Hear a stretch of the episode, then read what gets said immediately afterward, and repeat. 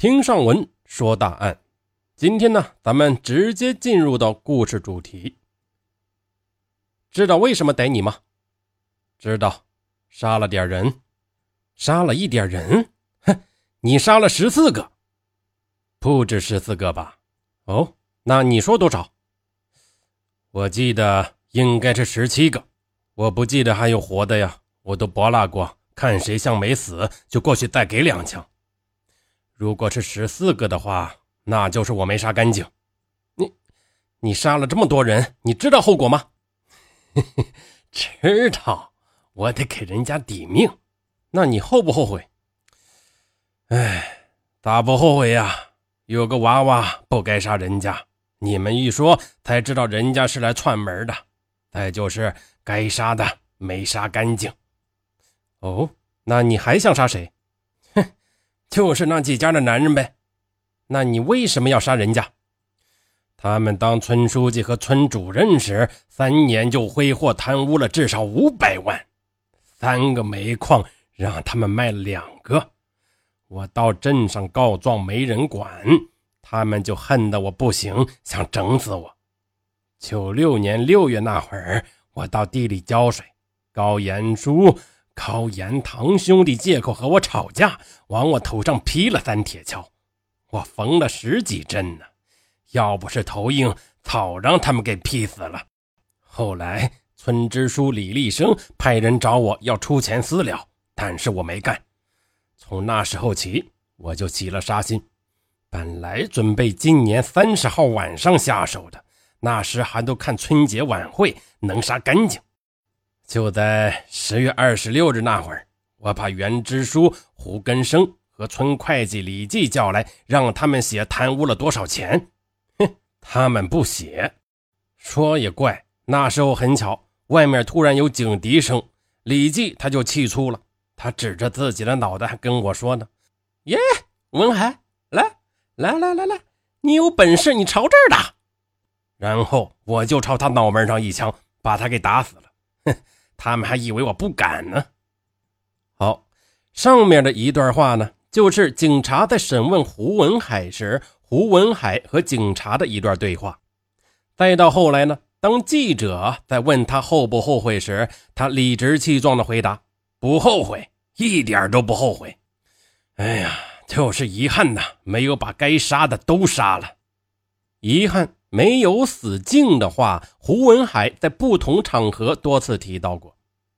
记者问他为什么连孩子一起杀的时候，他蛮有道理的讲：“不把他们也杀了，他们长大就要欺负我家的娃娃。”二零零一年十二月二十五日，冀中市中级人民法院开庭审理十点二六血案，并当庭宣判胡文海犯故意杀人罪。私藏枪支弹药罪，两罪并处，判处死刑，剥夺政治权利终身。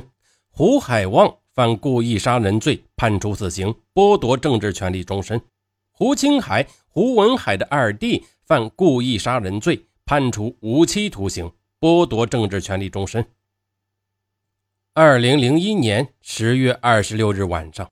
在陕西冀中市榆次区五金山镇的大峪口村，一个有着三百多户人家、一千多口人的村庄和附近有许多煤矿的一个村庄，发生了一起特大持枪恶性杀人致十四人死亡案。在不到三个小时的时间内，九户人家八男六女被杀，三人重伤。就在一九九三年那会儿呢，当胡根生任村支书时，胡文海曾经承包过三年村办的大峪口煤矿。据几位村民讲，也不知道什么原因，胡文海还白白的多包了两年。由此呢，胡文海发了一笔大财。接着五年后呢，即一九九八年初，大峪口村决定采取公开招标的办法，将煤矿重新承包。由于别的村民出价高啊，村干部决定要将煤矿交予其他人经营。但是胡文海执意要以原价续包。作为一名村干部，胡根生自然不可能答应啊。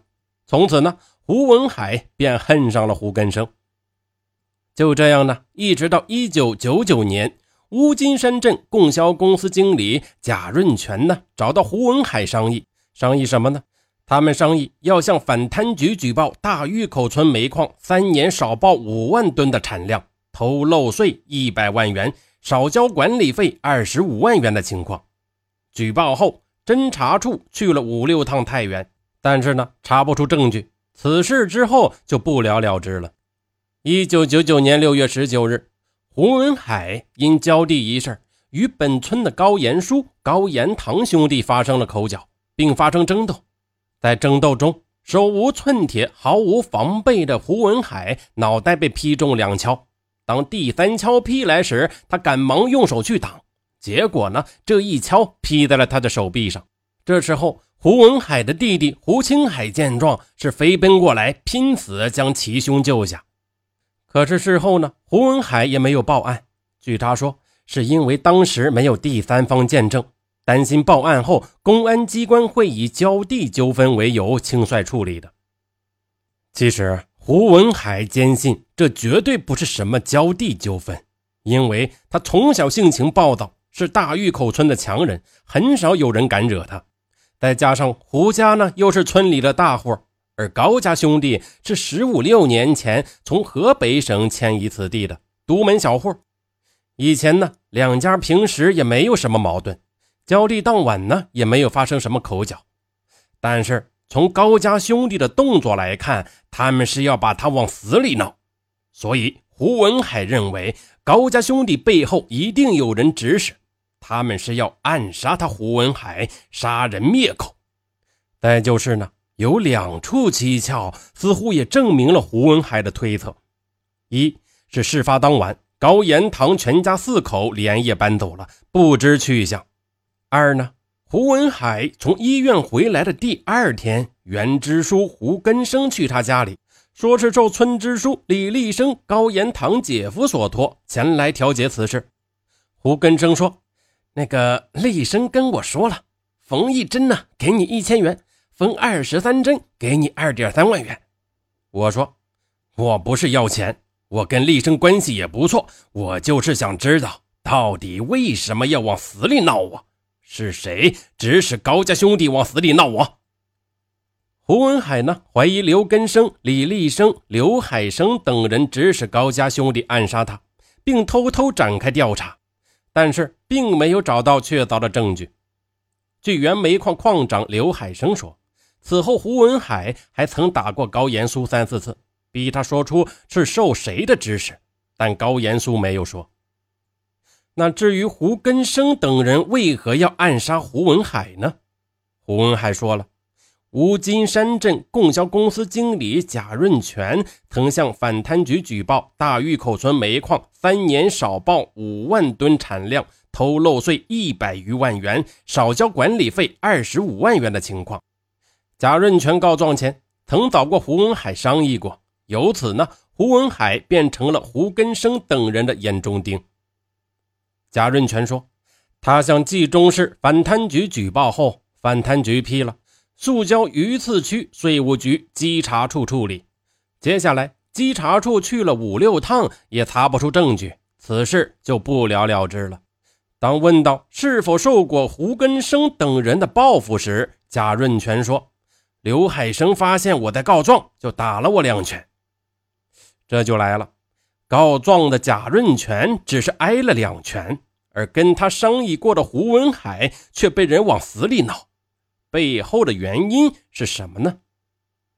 胡文海解释道：“我生在旧社会，长在红旗下，从小到大的性格就是仗义直言，敢作敢为。村里那些无权无势的善良村民和我和睦相处，有时候呢，我就成了他们利益的代言人了。”胡根生曾经说过。大峪口村除了胡文海敢告我，谁还敢告？据此，胡文海推测胡根生一伙儿认为是他指使贾润全等人告状的，所以想把他除掉，就没有人再敢告状了。一九九六年六月十九日被批伤后，胡文海就起了杀心，剩下的日子不过是在寻找证据，等待机会。